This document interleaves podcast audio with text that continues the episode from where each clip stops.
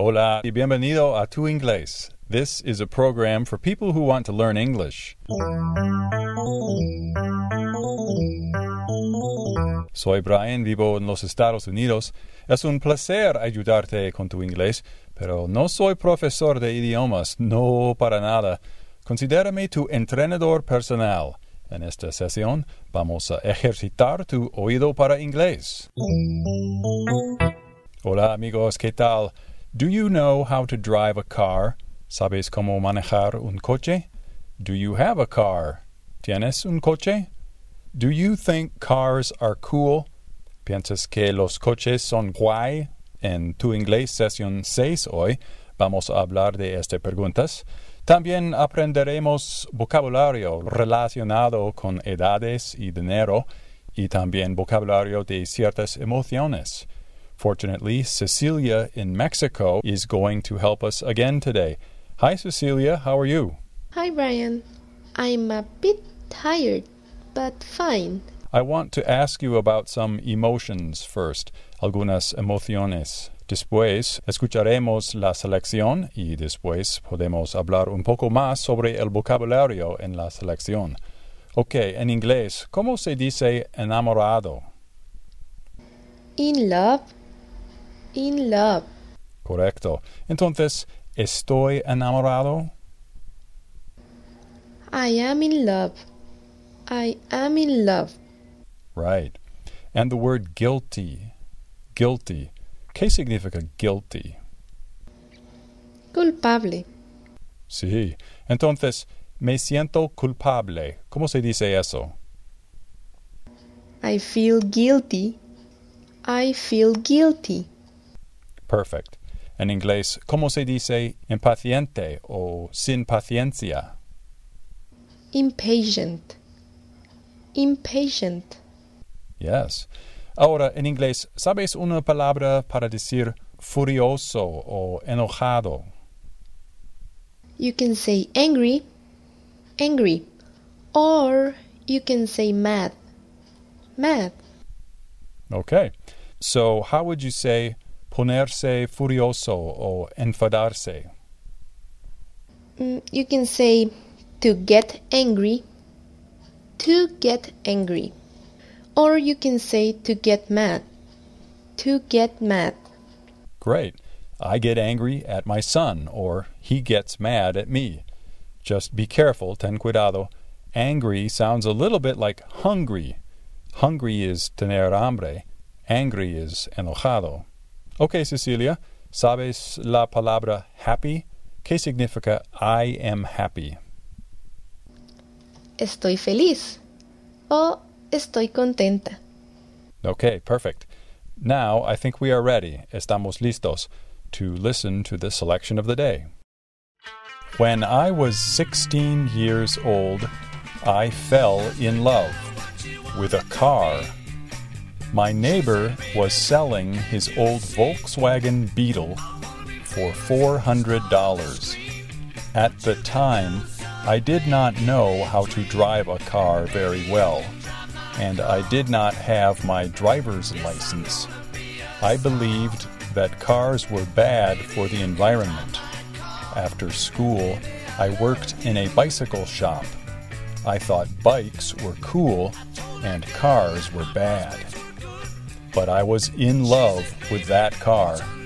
It was dark blue, and although it was 10 years old, it was in perfect condition. Back then, 30 years ago, some people were very worried about air pollution, and I was one of them. You could say I was a hippie.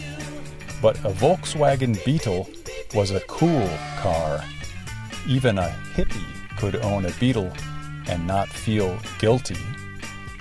My neighbor wanted $400 for his Beetle but I had only $300.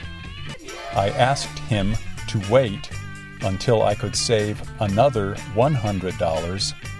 He said he was impatient and could not wait forever. I only worked part time, so I would need at least a month to earn $100. In addition, my parents told me I would need extra money for insurance, repairs, and of course, for gasoline. But most importantly, I needed to get my driver's license. It took me only a few weeks to save the money I needed, but I failed the driving test the first time. It was almost a month later when I finally had the money and my driver's license. But there was a problem. My neighbor usually kept his VW parked on the street in front of his house, but the car was gone. My neighbor was tired of waiting for me, so he sold the car to someone else. My heart was broken, and I was very mad at my neighbor. But I did not stay angry for long. I decided I could buy a car when I got older. So instead, I bought a beautiful new bicycle. And I used that bicycle to go everywhere. I was so happy with that bicycle that I did not buy my first car until almost 10 years later when I was 25 years old. Okay, Cecilia, I have a few more questions for you. Okay, I'm waiting for them. First of all, do you know how to drive? Um, no, I don't. And do you want to buy a car? Mm, cars are useful, and I'd like to have one, especially in those rainy days. But I think walking is better. Hey, at least you work out and you don't damage the environment. Are you concerned about the environment? If you don't believe me, you can ask my family. I'm always telling them turn off the lights, don't waste too much water, and such things. Perfect. Okay, en la selección yo usé el verbo to wait. To wait. ¿Qué significa eso? Esperar. Yes. ¿Y cómo se dice suspender o reprobar en inglés? Por ejemplo, yo reprobé el examen. To fail. To fail. I failed the exam. Right. Y vender, ¿cómo se dice vender en inglés?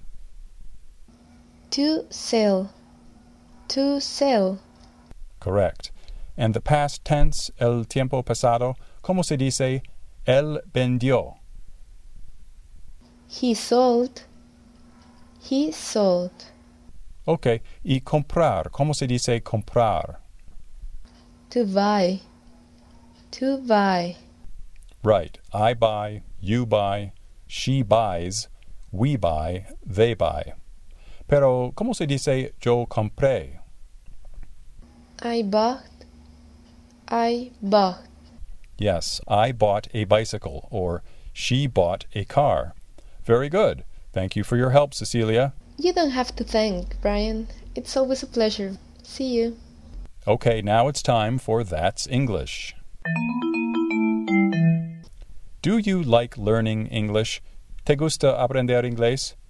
¿Notaste la diferencia en esta pregunta en inglés en comparación que la de español?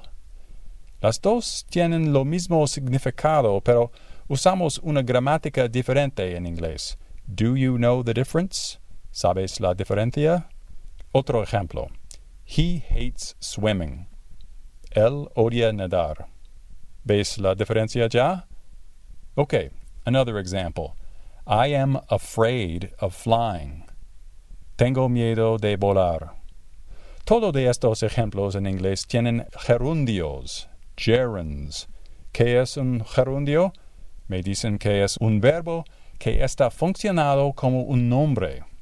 A verb functioning as a noun. En inglés usamos mucho los gerundios, incluyendo en situaciones cuando en español se usa el infinitivo completo. Pero los gerundios en inglés son más común cuando se habla sobre gustos o pasatiempos. What is your favorite sport? ¿Cuál es tu deporte favorito? Patinar sobre hielo? In English, we say ice skating. A veces hispanohablantes tienen un problema con esta peculiaridad en inglés. In English, gerunds often end in I, N, G, ing. So, running, jumping, thinking. Es igual de la terminación yendo or ando en español. In English, we can make a noun from a verb by adding ing. Do you like using gerunds in English? ¿Te gusta usar gerundios en inglés? I certainly hope so, because that's English. In English of the Rich and Famous today, I would like to listen to a speech by Albert Gore. Do you remember Al Gore? He was the Vice President of the United States under President Bill Clinton from the year 1993 through 2001. Since then, Gore has devoted much of his time and energy to the subject of global warming, calentamiento global. Recently, Gore created a movie about global warming. It is called An Inconvenient Truth, Una Verdad Inoportuna. As a result of his work, Gore was recently awarded the Nobel Prize, El Premio Nobel. Here is an excerpt, un extracto, from Gore's acceptance speech su discurso de aceptación. Gore is from the state of Tennessee in the southern part of America. His southern accent is only slightly perceptible, pero cuidado, él habla bastante rápidamente. Today, we dumped another 70 million tons of global warming pollution into the thin shell of atmosphere surrounding our planet as if it were an open sewer.